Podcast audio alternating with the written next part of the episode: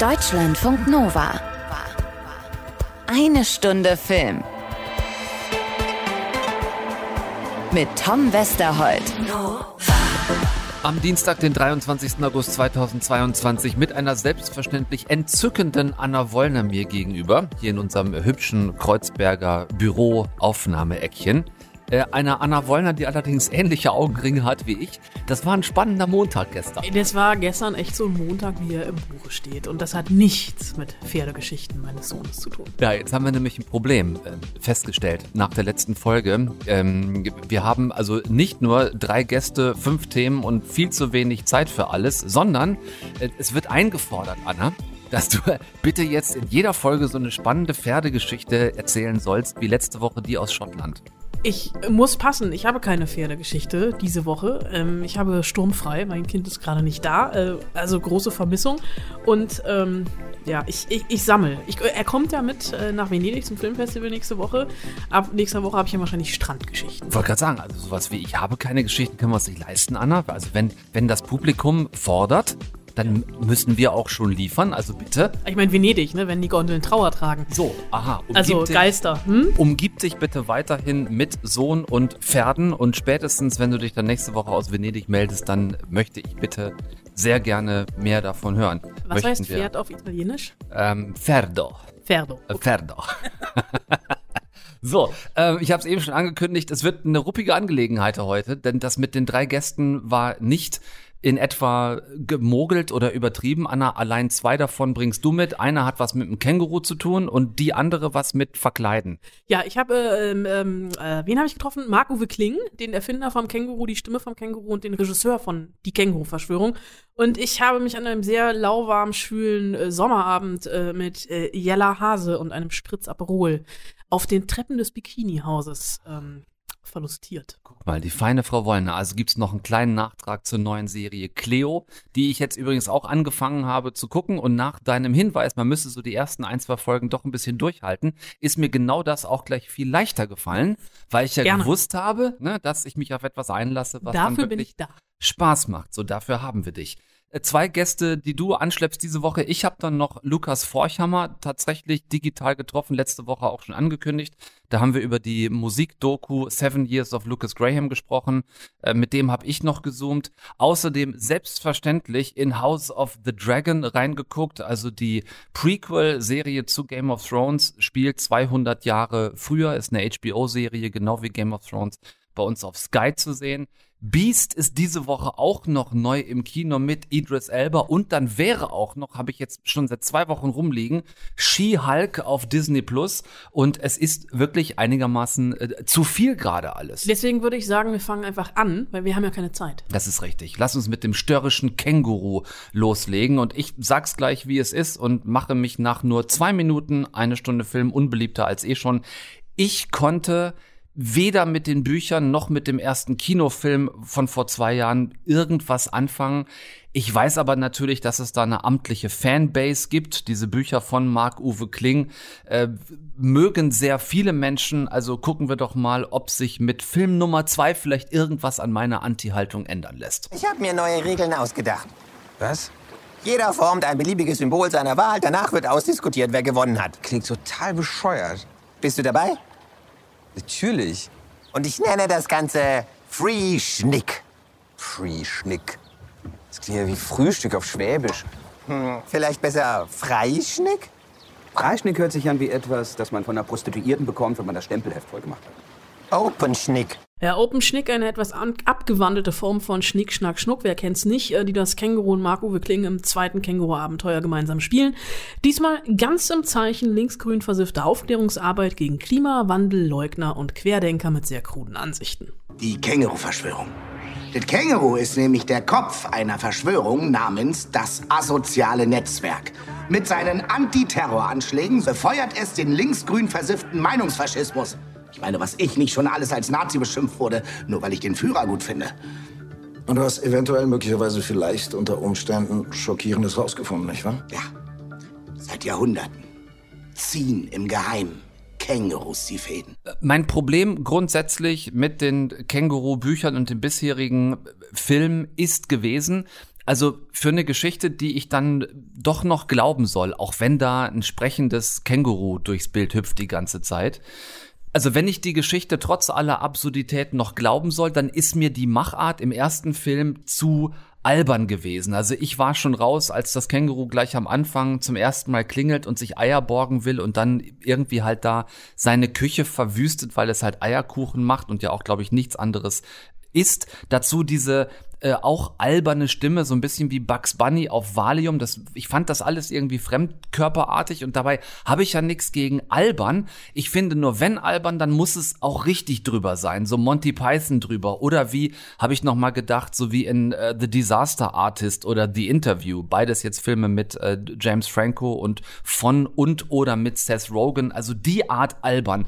Äh, da kann ich mehr mit anfangen, so absurd mit Hirn. Aber ich finde, dafür haben die sich bisher zumindest zumindest im ersten Film, nicht wirklich getraut, so richtig übers Ziel hinauszuschießen. Das blieb für mich alles so Sat 1 Filmfilm albern und damit kriegt man mich nicht. Ja, also nee, Sat 1 Filmfilm ist das für mich nicht. Also ich hatte das Känguru, ich konnte mit ich kenne das Känguru natürlich, weil das Känguru ja ein ein Fritz Urgewächs ist, richtig. also eine Fritz äh, Hör, Hörfunk Comedy war und auch immer noch hoch und runter läuft. Ähm, und wir haben beim ersten Känguru-Film das Buch geschickt bekommen. Das lag bei uns monatelang auf dem Klo und hat ja wirklich so eine Anekdoten-Kurzgeschichtenlänge von einem Schiss. Ne? Sagen wir es mal, wie es ist. Es tut mir leid, ich habe das Känguru auf dem Klo gelesen, ich habe mal geschmunzelt, mal nicht. Also ist es überhaupt nicht negativ auszulegen, wenn ich jetzt sage, das Buch ist zum Kacken? nee. Äh, kannst du auch sagen, das Buch ist beschissen, ne? Also je nachdem, egal. Beim ersten Film hatte ich ja auch ein Problem. Ähm, das löst sich hier dieses Problem. Den ersten Film hat Dani Levy gemacht. Da hat Marc-Uwe Kling nur das Drehbuch geschrieben und natürlich das Känguru gesprochen. Er selbst wird ja von Dimitri Schad verkörpert, der das auch hier wieder macht. Jetzt hat er tatsächlich die Regie übernommen und das, finde ich, merkt man dem Film an. Es ist immer noch eine, eine, andere, eine Aneinanderreihung von Anekdoten, nicht mehr Gentrifizierung wie im ersten Teil, sondern er begibt sich wirklich ganz tief hinein in die äh, Klimakrisenleugner-Szene und Querdenkerblase äh, und versucht die mit äh, dem einen oder anderen Witz, was ihm auch gelingt, äh, zu enttarnen. Natürlich ist es einfach, sich so von oben herab da, da drauf zu gucken und zu lachen. Es gibt aber unglaublich viele Anspielungen auf Film- und Seriengeschichte. Es äh, gibt unglaublich viele Zitate, ob das jetzt mein, dein, das sind alles bürgerliche Kategorien sind. Also so Sprüche, die man aus den Büchern kennt, wenn man sie denn weitergelesen hat, äh, oder äh, die Hörspiele kennt, die Lesungen kennt, etc.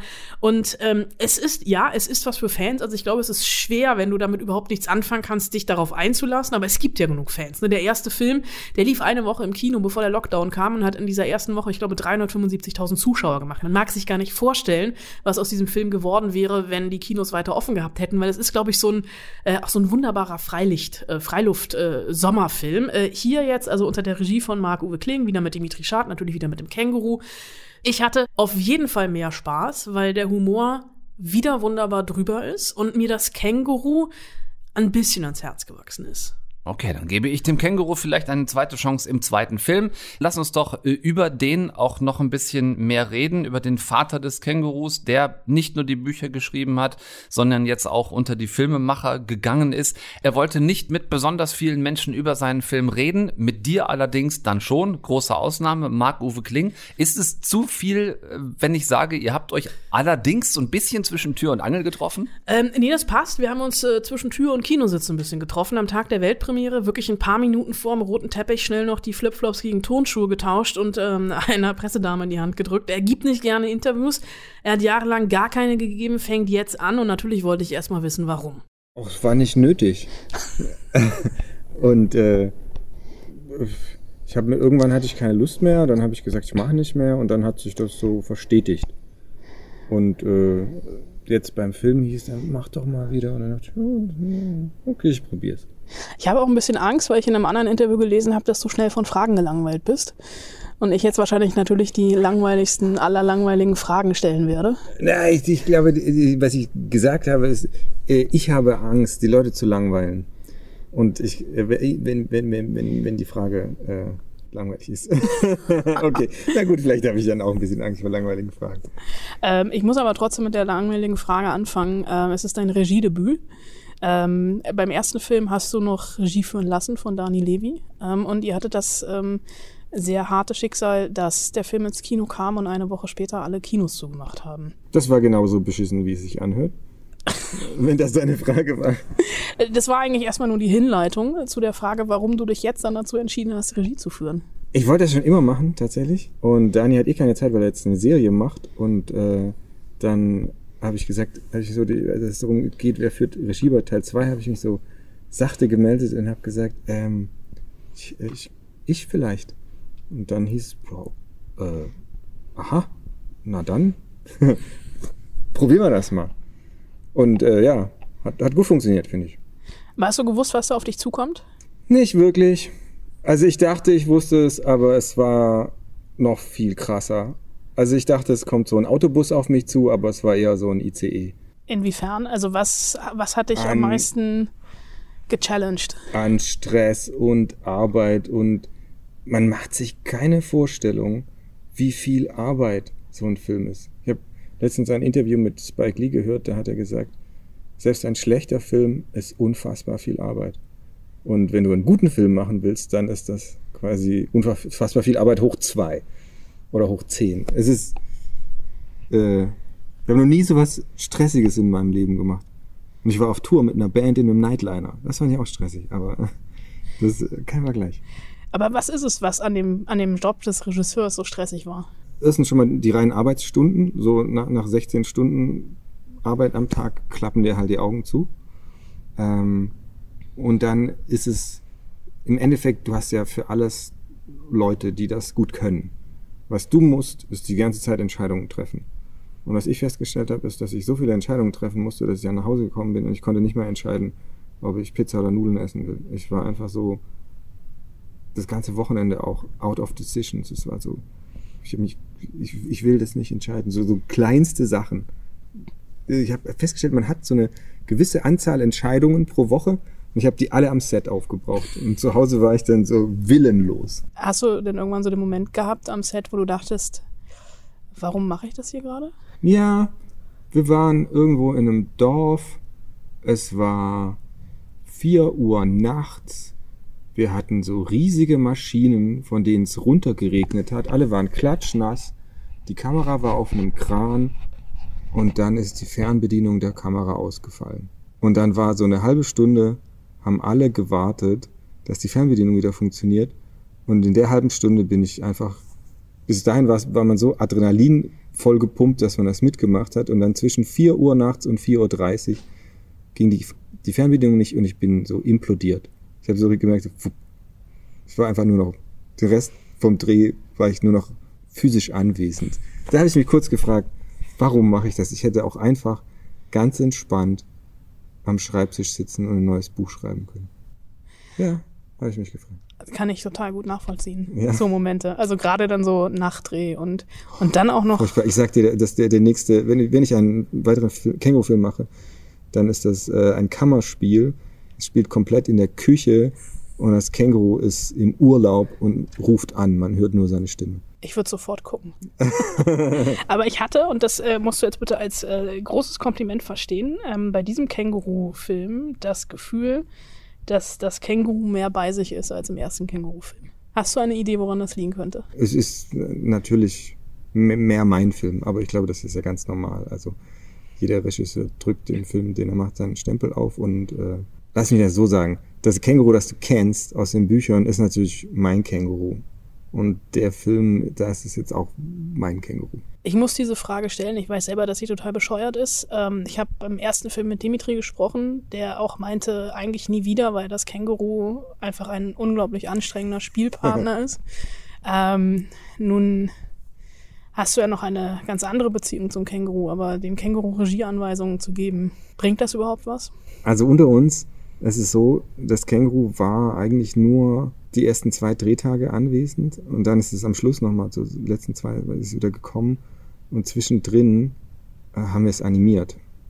Also wir haben quasi einen Schauspieler, der das Känguru spielt und wir haben dann das Känguru 3D gescannt Ah, ihr seid Füchse. ja, und, und haben das einfach animiert, weil das Känguru, das war so unzuverlässig und dann hat es irgendwie, wollte es World of Warcraft spielen oder hatte irgendwo so ein äh, Marx-Lesekreis. Es hatte immer irgendwie was Besseres zu tun und irgendwann haben wir gesagt, weißt du was, du musst gar nicht kommen, wir kriegen es ohne dich hin. Und dann war das Känguru so, ja, okay.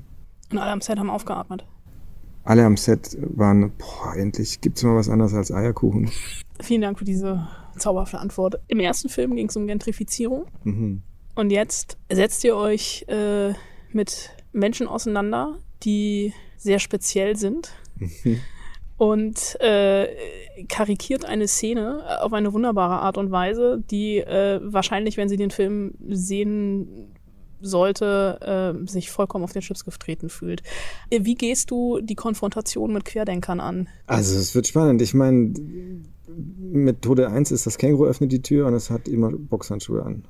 So. Lustigerweise für mich, also ich, ich weiß, der, der Film heißt die Känguru-Verschwörung und es geht viel um Verschwörungsgeschwurbel, aber mein Ausgangspunkt war die Klimakrise. Deswegen ist der Film thematisch für mich immer noch auch ein Klimafilm so und die Verschwörungstheorien sind dann nur reingehüpft, weil, weil ich einen Weg finden musste, dieses schwere, unwitzige Thema Klimakrise handhabbar zu machen für, für das Känguru.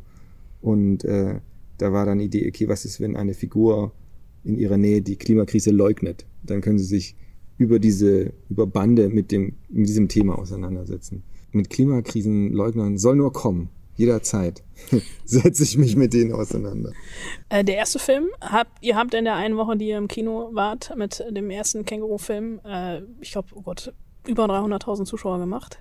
Ich will mir gar nicht ausrechnen, wo das hingegangen wäre, wenn die Kinos äh, offen geblieben wären. Äh, was erhoffst du dir jetzt für den Film? Ich bin im Prinzip schon zufrieden. Also, weil ich mag ihn und alles andere ist Bonus. Und das hat irgendwie der Kinostart vom ersten mich auch gelehrt. Es ist so unabsehbar, was passiert. Ich weiß es nicht. Aber wir werden es sehen, wa? Ganz herzlichen Dank für das Gespräch. Sehr gerne. Deutschlandfunk Nova. Eine Stunde Film. So, dann kurzes Filmmusikraten in eine Stunde Film. Ich begrüße die Kandidatin Frau Wollner zu einer neuen Runde. Woher stammt diese Filmmusik?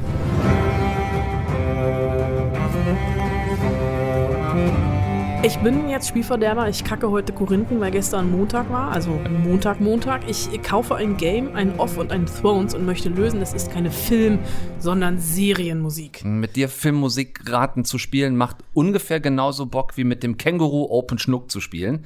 Aber ja, meinetwegen bitte Game of Thrones Serienmusik. Hab ich jetzt gerade wieder gehört auf Sky seit Sonntag nach draußen erste Folge House of the Dragon.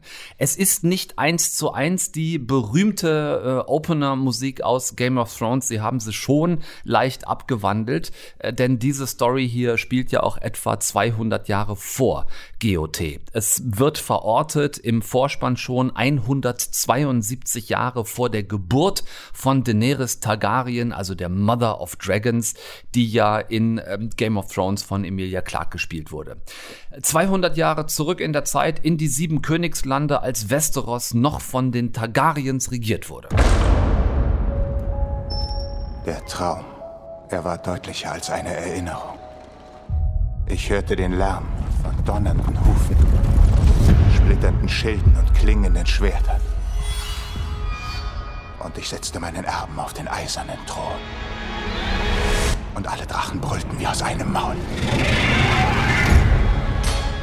Der damalige König von Westeros, König Viserys, erster seines Namens, so heißt das ja bei denen immer, hat ein Problem. Seine Frau bekommt Töchter am laufenden Band, aber keinen Sohn. Und das ist damals in der Tat noch ein Problem, denn ohne Sohn kein regulärer Thronfolger. So, jetzt kommt meine Offenbarung. Dein Känguru ist mein Game of Thrones. Ich habe die ersten beiden Staffeln zweimal angefangen und habe am Ende der zweiten Staffel immer noch nicht gewusst, wer da eigentlich wer ist äh, und habe gedacht, ich lasse es einfach.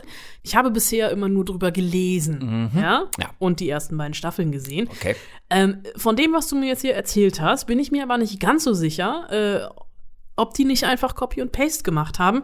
Was ist denn mit den Töchtern des Königs? Ja, also auf die Idee kommt er irgendwann selbst, weil sonst quasi sein Bruder drohen würde, den Thron an sich zu reißen. Und dieser etwas jüngere Bruder des Königs ist, wie sage ich es vorsichtig, ähm, ein ziemlich psychopathischer Sadist. Wird gespielt übrigens als einer der wenigen bekannten Schauspieler in der neuen Serie jetzt von Matt Smith. Den kennen wir alle als Prinz Philip aus den ersten beiden Staffeln The Crown. Ähm, weiterer bekannter Schauspieler, den ich entdeckt habe, ist äh, Rhys Ifans, der hier die sehr undurchsichtige Hand des Königs spielt. Also auch solche Begriffe, die wir aus Game of Thrones kennen, tauchen hier 200 Jahre vorher schon auf. Äh, die Hand des Königs, also quasi der wichtigste Berater des Königs, das ist auch so ein Typ, bei dem keiner so wirklich genau weiß, was der wirklich im Schilde führt. Also ich wiederhole meine Frage gerne. Was ist mit den Töchtern des Königs? Hetz mich nicht. Es gibt die älteste Tochter des Königs, ähm, Rhaenyra, die wird so etwa 16-jährig gespielt von der Australierin Millie Alcock, in etwas älter dann gespielt von der Britin Emma Darcy, die ist also doppelt besetzt, weil es da ohne was zu spoilern, halt einen Zeitsprung gibt. Die ist so eine klassische Draufgängerprinzessin, also wirklich so eine targarische Pipilotta Victualia Rolgardina Pfefferminzer. Die reitet Drachen ohne Erlaubnis und sieht jetzt auch nur ganz zufällig ihrer Ur-Ur-Ur-Ur-Ur-Ur-Urenkelin Daenerys wie aus dem Gesicht geschnitten aus.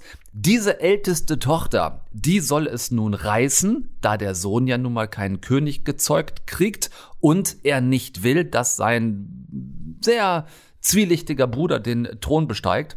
Ähm, das damalige targarische Volk ist allerdings von dieser Idee nur so semi begeistert. Meint ihr, das Reich würde mich als Königin akzeptieren? Es wird nie eine Frau auf dem eisernen Thron sitzen, denn das ist die Ordnung der Dinge. Ich schaffe als Königin eine neue Ordnung. Ich wiederhole mich äh, nur ungern, aber äh, du weißt, ich war nie großer Game of Thrones Fan. Du ja? Ja. Was macht dieses Prequel für dich äh, für einen Eindruck? Bisher wirklich sehr gut nach dem, was ich gesehen habe. Ähm, also in Game of Thrones ist es ja später so, dass das Haus Targaryen ziemlich am Boden ist. Äh, Daenerys startet ihren Siegeszug ja quasi bei Null. Sie ist, sie ist Niemand. Ähm, erst als diese drei Drachen schlüpfen, ähm, kommt sie zu neuer Macht.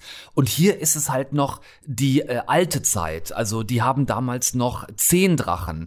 Äh, das Haus Targaryen Targaryen ist ein Herrschervolk. Keiner traut sich logischerweise in den Königslanden äh, sie anzugreifen. Ähm, König Viserys ist aber auch eher so ein milder Friedenskönig. Also der ist kein Tyrann oder Diktator, sondern eigentlich erleben wir hier ein Westeros mit seinen sieben Königslanden, wo alle beieinander stehen und Haus Targaryen halt einfach auf dem eisernen Thron sitzt.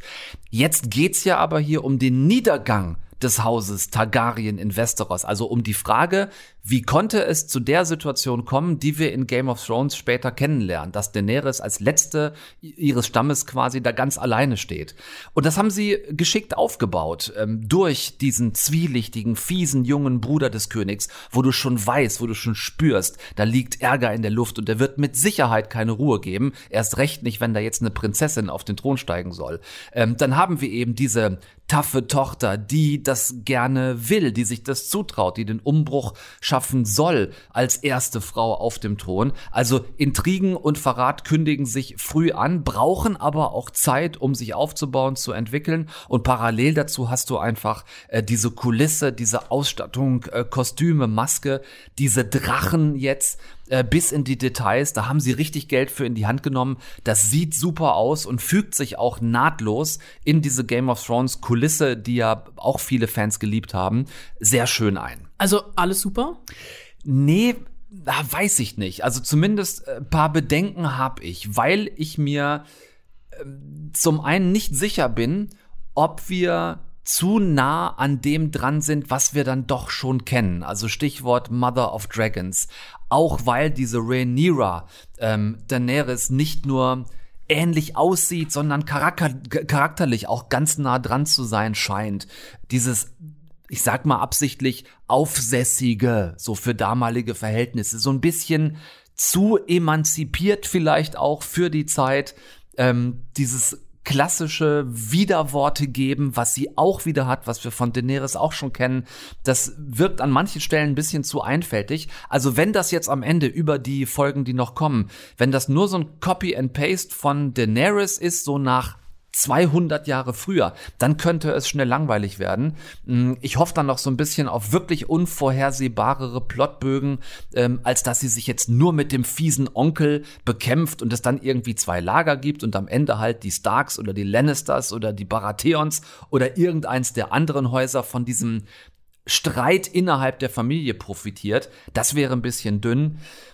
Spannend finde ich die Frage nach den Drachen, weil es gibt hier ja noch zehn davon. Also mit denen muss ja auch irgendwas passieren, denn erst mit Daenerys in 200 Jahren wird es ja wieder welche geben. Also für die Drachen befürchte ich, werden das ruppige zehn Folgen werden. Jeden Montag gibt's eine neue auf HBO, bedeutet hier bei uns also auf Sky. Ähm, ich bin auf jeden Fall infected, also ich muss jetzt schon weiter gucken. Dann äh, wünsche ich dir dabei äh, viel Spaß. Äh, guckt mit Tom, wenn ihr mögt. Ich mag Drachen ja lieber in echt als auf dem großen oder kleinen Screen. Deshalb habe ich mich auch mit Jella getroffen. Das werd ich petzen. Ähm, aber ihr kennt euch. Ähm, wahrscheinlich darfst du sowas sagen. Ähm, Kill Bill in Panko meets Atomic Blonde haben wir letzte Woche gesagt über die deutsche Netflix-Serie Cleo. Sie hat's übers Wochenende auf Platz zwei Platz eins sogar. Ich habe das äh, dir quasi äh, die Informationen zugespielt. Es ist mittlerweile auf Platz eins. Sie haben The Sandman überholt. Oha, also vorbei Hat äh, an The Dimitri Sandman. Schad, der mitspielt, auf Ja. Instagram gepostet. Na, guck mal, so, so aktuell in eine Stunde Film. Also Cleo sogar auf Platz eins der hausinternen Netflix-Charts. Ähm, letzte Woche haben wir euch die Serie vorgestellt. Wenn da noch Fragen offen sind, empfehlen wir euch das gerne im Podcast von letzter Woche nachzuhören. Ähm, du hast Jella erst danach getroffen, deswegen reichen wir dieses Gespräch jetzt nach. Ein paar Stunden vor Release war das noch, war sie sitzend mit dir auf der Treppe Aperol trinkend aufgeregt. Also das Adrenalin war auf jeden Fall hoch, weil sie kurz vor unserem Gespräch live im Radio war. Und wir haben uns dann auf dem Dach des Bikinihauses es bequem gemacht. Also nicht auf dem Dach, wir sind nicht auf irgendwelche Dächer geklettert, sondern auf der äh, im ersten Stock mit Blick au- auf den Zoo. Äh, sie mit Spritz Aperol in der Hand, ich mit Mikro. Wir haben tatsächlich so ein bisschen geflätzt auf den Treppen und uns versucht, an unser letztes Treffen zu erinnern. Ich sage Deutscher Filmpreis, Lola als beste Nebendarstellerin für Lieber Thomas. Sie hat vor lauter Adrenalin damals kaum eine Erinnerung dran. Also, als wir uns das letzte Mal gesehen haben, warst du fertig mit Gott und der Welt. War ich, ja? Warst du? Haben wir Äh, uns nicht gehört? Nee, wir haben uns gesehen. weil- Siehst du, du hast nämlich schon vergessen, meinen Filmpreis auf der Bühne. Bei den Lolas. Du kannst dich nicht, nicht dran erinnern. Ich wollte, zwischendurch wollte ich dich retten, weil alle mit dir reden wollten. Und du äh, auf der Bühne standest und, glaube ich, einfach nur ein, ein Loch. Also, du wolltest ein Loch unter dir, damit du verschwindest und den Moment genießen kannst. Oder, oder, ja, oder ein Bett mit weichen Kissen oder Freunde oder einfach ein Wodka Soda, verdammt normal. Hast du es verdaut die letzten Wochen? Ja, es, ist, es war jetzt auch noch mal viel dadurch, dass wir natürlich jetzt mit Cleo ähm, dieses Baby auf den Weg bringen und jetzt fahre ich Samstag nochmal in Urlaub. Geil. Ja, Wohin? Kreta. Oh, das ist noch viel zu heiß. Jetzt sag das nicht so, das wird schon gut werden. Du, ich war gerade zwei Wochen im Regen in Schottland. Ja. Ich weiß, was Leiden Ja, ist. stimmt. Aber äh, wenn du sagst Cleo als Baby, ich habe eben, äh, du hast gerade ein Radio, Live-Radio-Interview bei den Kollegen von Radio 1 gegeben. Und äh, da habe ich quasi die Genese dann auch schon mal gehört, dass äh, du, dass es überhaupt keine Drehbücher gab, Ja. als du zugesagt Ja, hast. ja. Warum hast du dich auf dieses Wagnis eingelassen? Was war es, was dich hatte? Ja, gute Frage, wirklich gute Frage. Ähm, ich glaube dann. Das sagen doch, immer alle, wenn sie die Nee. Frage total scheiße finden und nein, Luft nein, nein, brauchen. Nein, nein, nein, nein, wirklich, aber weil ich darauf keine ähm, geschriebene Antwort habe. Ich weiß es nicht. Ich habe, wie gesagt, ich habe das ja auch vorhin ganz offen gesagt, ich hatte auch viele Zweifel, weil man ist unsicher. Man weiß nicht, es gibt keine Bücher, man weiß nicht, was für eine Tonalität wird das, was ist das, diese Überzeichnung. Ich konnte das am Anfang nicht richtig lesen. Ich konnte, ich, es, gibt, es gab auch keine Schablone dafür. Es, ich konnte es nicht einordnen, ich hatte keinen Referenzwert von einer anderen Serie dazu, so wirklich. Also es, ähm, aber ich glaube, es war dann tatsächlich die, die äh, einfach die Herausforderung, ins kalte Wasser zu springen. Ich hatte aber auch Lust auf eine körperliche Veränderung. Ich wusste, dass diese Figur stark ist. Ich hatte irgendwie Lust, über einen Körper zu gehen. Und dann ist es natürlich auch eine ganz große Ehre, wenn Leute auf dich zukommen und sagen, wir möchten mit dir das hier entwickeln für dich. Wer ist für dich denn Cleo? Und wie hast du sie gefunden? Ich habe sie, glaube ich, während des Drehs wirklich gefunden und auch oft über eine Körperlichkeit. Also wenn Cleo in eine, in eine, Wut, in eine Wut gegangen ist oder in einen Kampf, da war sie irgendwie so ganz, ganz stark da und ich musste ihre Antriebe, ihre Sehnsüchte und ihre Nöte verstehen. Und Cleo ist jemand, die, der erstmal die Existenzgrundlage der, unter den Füßen, Händen, Köpfen von, also der, der, sie wird einer Sicherheit auf der Welt beraubt, so. Und fängt dann Stück für Stück an, sich ihre Würde zurückzuholen. Und ist aber gleichzeitig bei aller Brutalität total verspielt, brüchig, unperfekt und ähm, witzig. Irgendwie komisch auch. Irgendwie ähm, strange. Ich habe äh, ich hab noch nicht zu Ende geguckt. Ähm, ich habe aber irgendwann aufgehört zu zählen, wie viele Charaktere du eigentlich spielst. Also weil Cleo ist ja eigentlich so ein Chamäleon. Ja. Äh, und ich hab, bin jetzt am äh, Ende, das ist glaube ich Ende der dritten Folge, nee, dr- dritte oder vierte auf Mallorca, wo du gerade die Bombe am Pool gezündet hast, ohne jetzt zu verraten, wer oder was da in die Luft fliegt. Und äh, du gehst schon wieder als neue Person in ein Hotel, also der Cliffhanger zur nächsten Folge. Äh, wie war das äh, bei den Dreharbeiten und dann auch in der Vorbereitung, diese ganzen so, so schizophren spielen zu müssen? Toll. Aber im Grunde habe ich das ehrlich gesagt erst gecheckt, als ich wirklich diese Kostümproben hatten und diese sehr vielen unterschiedlichen Kostüme anhatte. Und dann eigentlich habe ich dann auch relativ spontan dann immer ähm, auf den letzten Metern geguckt, was ist das denn eigentlich für eine Rolle, die sie da annimmt und äh, die sie da spielt. Und ich hatte aber ganz großes Glück, weil ich auch mit meiner Sprecherzieherin wieder zusammengearbeitet habe und dann wirklich in Extreme gehen durfte. Also die Autoren haben mir da echt ähm, auch freie Bahn gelassen und ich durfte mich total ausprobieren. Ich glaube, ich habe den Faden verloren. Was war die Frage? Äh, wie es war, also dieses Schizophrene in der Rolle mit den verschiedenen Charakteren. Das, war aber toll. das hat großen Spaß gemacht. Also da kann man einfach mal äh, nackt ziehen und ausrasten. Du hast die Körperlichkeit schon angesprochen. Ich musste in der ersten Folge schon lachen, als du äh, so äh, sehr Ninja-mäßig um äh, runtergefallene Akten tänzelst. Ja. Ähm, da kommt zwei. der. Oder Folge 2. Ist es Folge 1 noch? Ach, ich weiß es Ach, so, Egal, äh, relativ am Ja. Anfang. Ja. Und äh, das ist äh, für, für dich ungewohnt und neu, weil es tatsächlich eine sehr körperliche Rolle ist, auch mit, äh, mit Action-Szenen. Ja. Äh, wie, wie geil war das? Das war mega geil. Es hat total Spaß gemacht. Und auch hier wieder, da haben die Autoren mir echt auch äh, freien Lauf gelassen. Da hatte ich konkret die Szene, die du meinst, ähm, da hatte ich Katharina Witt als Vorbild. Also ich habe mir halt eben als Cleo viele Vorbilder gesucht. Also unter anderem, unter anderem äh, Katharina Witt, äh, Rosa Luxemburg, aber auch Brad Pitt in Fight Club. So. Und dann ähm, die Eröffnungskür eigentlich getanzt. Äh, äh, Olympia, äh, wenn als Katharina Witt Gold holt, äh, zu Carmen, zu der Oper.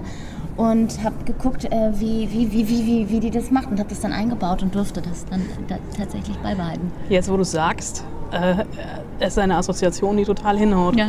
Ich hatte erst gedacht, du bist irgendwie in den Igel getreten oder sowas. Nee, nicht Aber ganz. äh, geht natürlich auch.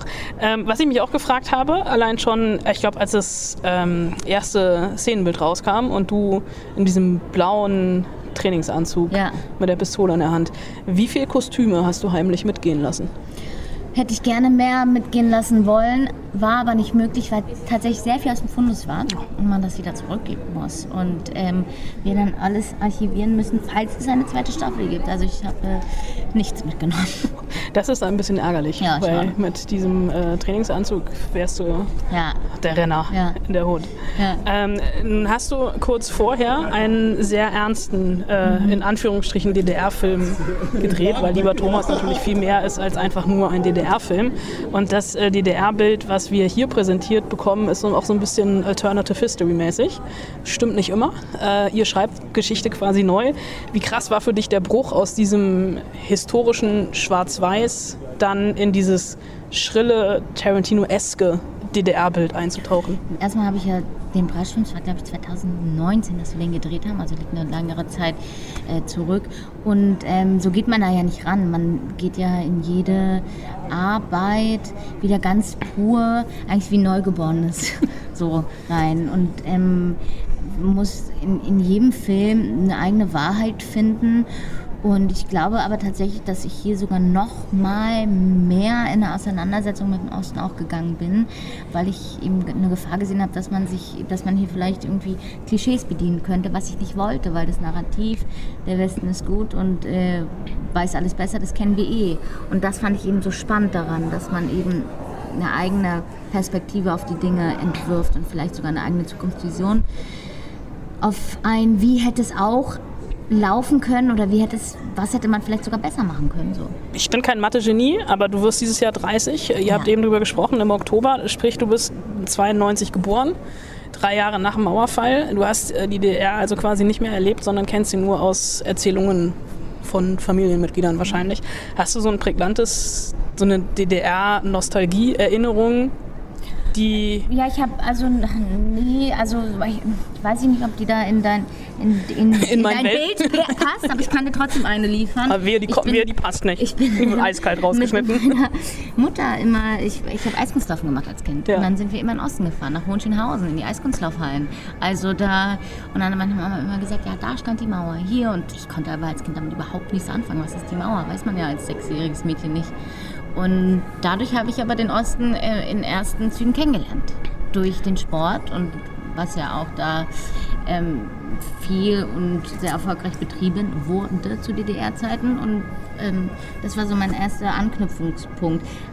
Aber Nostalgie würde ich das nicht, als Nostalgie würde ich das nicht benennen. Ja, Nostalgie war wahrscheinlich auch das, das falsche Wort. Ich habe eben eine Premiere miterleben dürfen. Äh, es gibt einen Song, äh, Ja, der lief im Spielst du den auch, bitte? Äh, ich kann es probieren. Das ist im Podcast mit der GEMA ein Problem. Ähm, aber auf jeden Fall muss man diesen Song unbedingt hören. Ich hatte nämlich eben Gänsehaut und du hast das erste Mal live im Radio gehört, oder? Ja. Wie, wie ist es dazu gekommen, dass du jetzt auch noch singst? Also, das ist glaube, äh, also nicht das war eine. Idee von, von der Regisseurin Vivian Anderegg und die hat mich dann mit dem Komponisten Johnny Climate verbunden und der hat das dann in die Wege geleitet und Annette Humper mit ihrem Sohn hat den Text ge äh, geschrieben und das war ein ga- ganz spannendes, tolles Projekt. Also ey, wirklich ich bin beschenkt, dass ich sowas machen darf. Aber äh, hast du da jetzt so ein bisschen Blut geleckt und könntest du dir das öfter vorstellen? Also, ja, das klang Fall, toll. Ja, Ach, vielen Dank, das war nicht toll.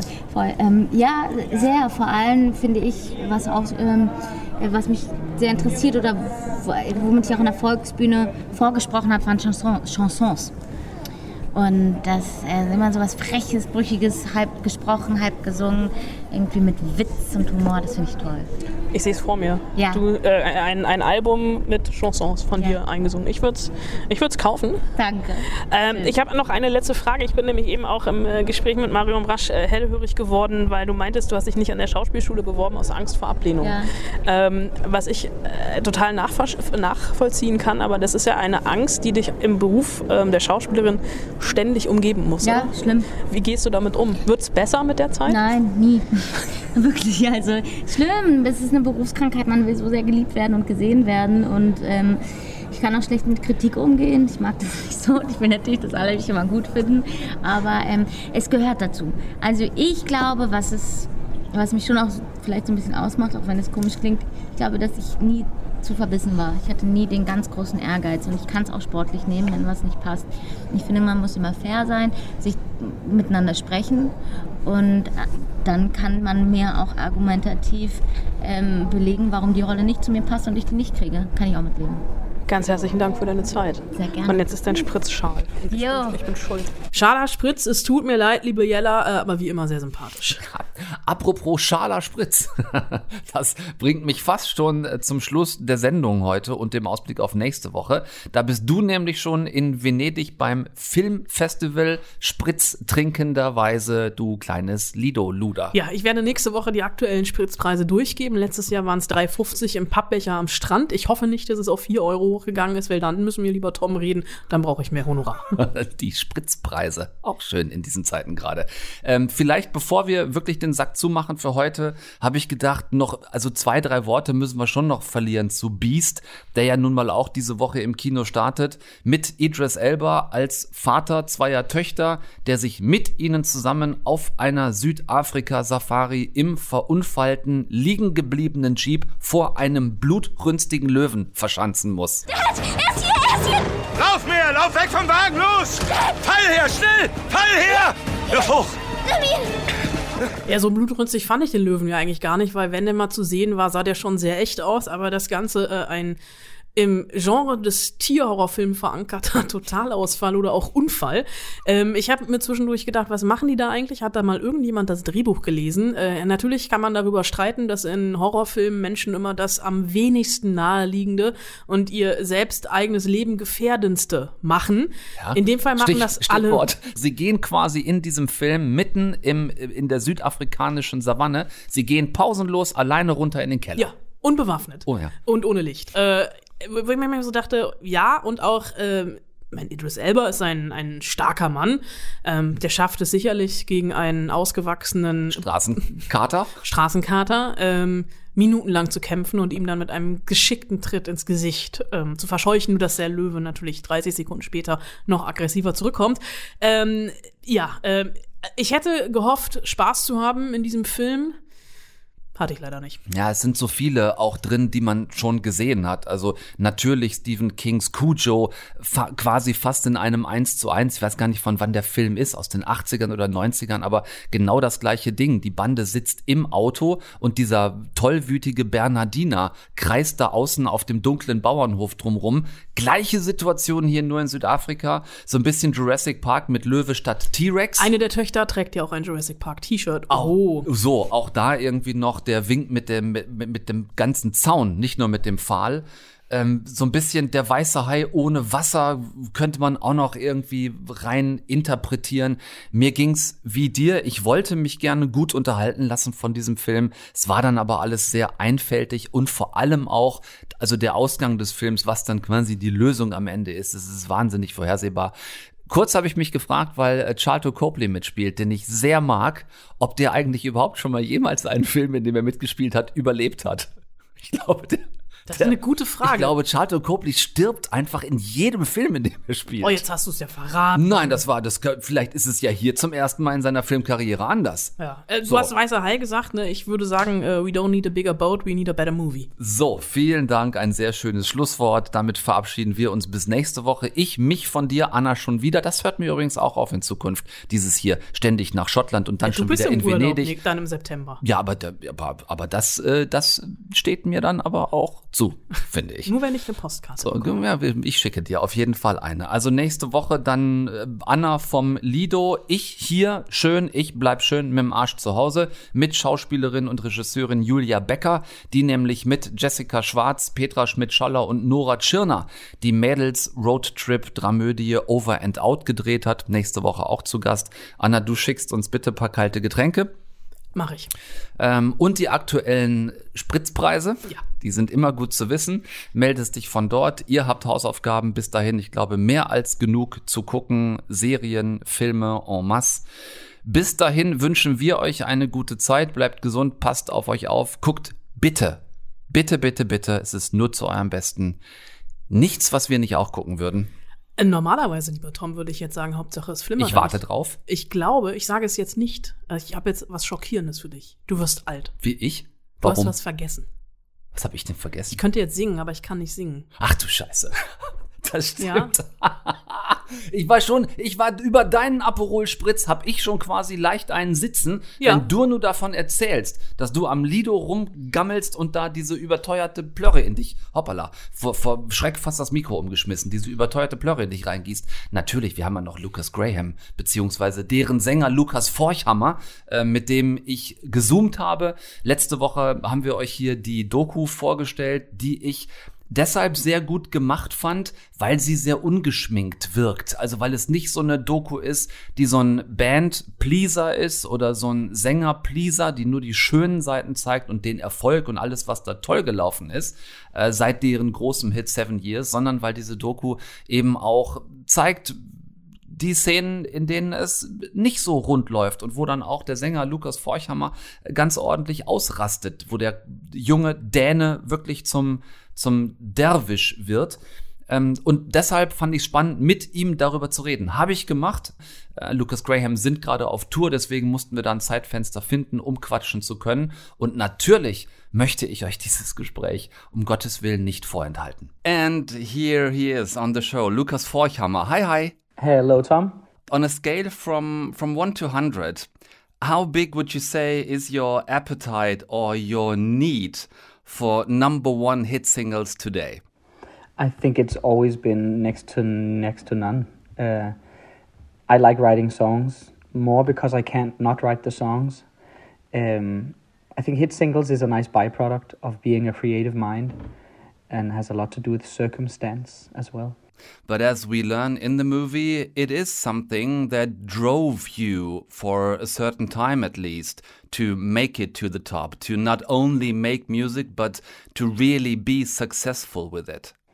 Oh, yeah. I mean, there's. Uh, to be able to live off music is also a huge accomplishment in itself. Um, but I think getting caught up in the numbers will stifle the creative process.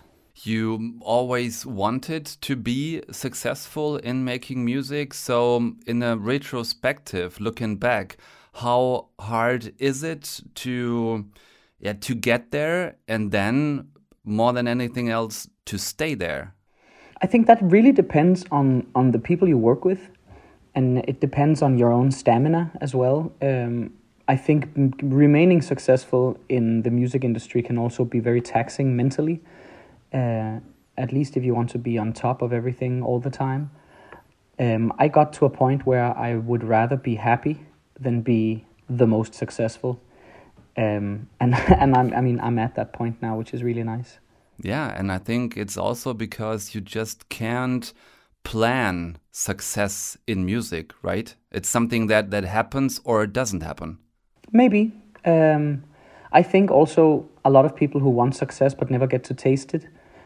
When I look at the way they work and the way they plan around their creativity, then they're maybe a little lazy.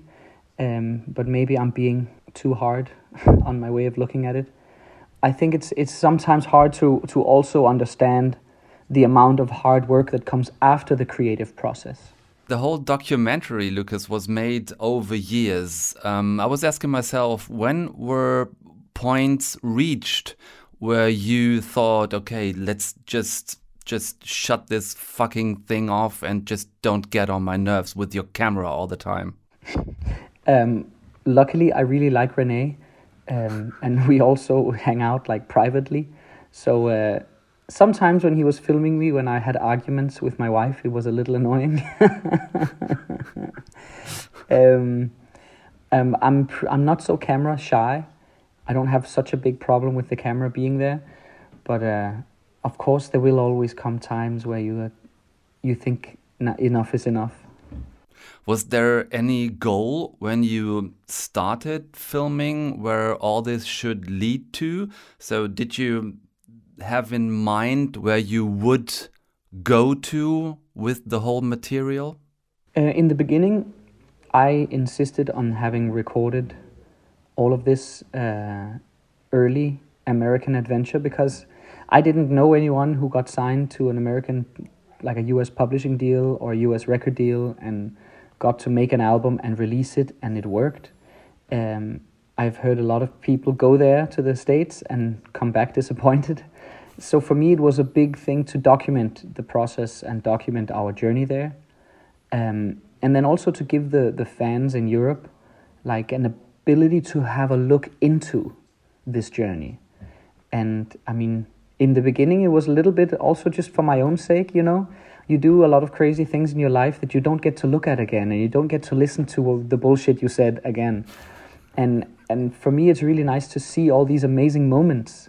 Like there's the moment in Los Angeles after or before I think our first LA uh, concert ever where I look at I see this homeless man with all his belongings in a in a shopping cart and I say what is life and what is success? Is it is it about to be happy or just not to be that guy? Or is it about like what is happiness about? What is success about? And i i sort of feel that now here eight years later um, almost 10 years later i'm a little closer to um, to the happy life you know? It's like i come home directly from playing in front of 15 20000 people i come home to take my kids to school and uh, and pick them up again i come home to like making lunch boxes and checking if we have clean underwear for the children. You know, it's like um, I think the life I live now is closer to a happy life than the life I lived while I was very, very materialistically successful. Yeah, and I mean, it is something that you come up with um, in the film again and again, like after the shows, asking yourself, how should one come down after such an experience? So, having a family and having to take care of kids and dealing with like the whole normal stuff in life must have given you the contact to the ground again. Yeah, I mean, they used to be coming off stage to uh, like drinking and drugs and wild parties, and now it's like I read. Right now, I'm reading Tolstoy's uh, War and Peace in the car on the way home. That's also a way to come down. I think so, yeah. I thought with the invasion of Ukraine, it was about time to read this book. So, um, when did you decide that you had enough material? Because you filmed it over years. There must have been some point where you and Renee went like, okay, this is enough now. Let's gonna see what we can make out of it. I think you, just like a lot of other people uh, who's interested in this movie, make the, the, it's a common misconception that I had anything to do with the movie. Um, like I didn't join the editing process. I didn't pick things out. I didn't put things in. I was basically just being filmed, and Rene has had full freedom to use the footage as he saw fit. Uh, and I think it's very important this point because otherwise it wouldn't be a documentary you know i've seen so many supposed documentaries and you can see that there's been an artist or a manager who's been taking things out and it looks too fucking good right no one no one looks good all the time. No one is happy all the time. What i like about this movie is you get to see a real version of a man under pressure right? You're not watching some uh, edited really nice version of me. If i had the chance to edit this movie i'm telling you there's some asshole moments i'd like to remove. Uh, like I feel so bad sometimes when I watch this movie, Tom. Like I'm looking at myself at the worst times of my life. Sometimes, you know, being a real, real bad person to people that I also love very, very dearly. Um, and I also said I'm sorry to everyone who whom I offended during the filming of this movie. I uh, I apologized in person, and we are all very on very good terms today. Gestern war es genau genommen, als ich mit Lukas Forchhammer gesprochen habe. Wir hatten anfangs Anna diesen Höllenmontag erwähnt, den wir beide gestern hinter uns gebracht haben. Meiner bestand unter anderem darin, dass das Gespräch mit Lukas Forchhammer deshalb so ein bisschen in der Mitte abreißt, weil mein Aufnahmegerät nicht weiter aufgenommen hat. Ähm, also gestern wirklich großer Montag, Montag. Ähm, ich habe mit Lukas Forchermann noch über einige andere Themen sprechen können. Natürlich auch darüber, dass gerade jetzt am Freitag die neue Single der Band rausgekommen ist. Ähm, ja, vergossene Milch äh, war trotzdem schön, sich mit dem Typ zu unterhalten. Ähm, und schön auch, wie offen er gewesen ist. Und am liebsten mochte ich die Passage, wo er gesagt hat, also einige seiner Arschlochszenen hätte er gerne im Nachhinein noch aus dem Film rausgeschnitten, aber damit müsse er jetzt wohl leben. Ich sag ja, du wirst alt. Und jetzt kann ich es endlich auch sagen. Ja. Hauptsache es flimmert. Deutschlandfunk Nova. Eine Stunde Film. Jeden Dienstag neu. Auf deutschlandfunknova.de und überall, wo es Podcasts gibt. Deine Podcasts.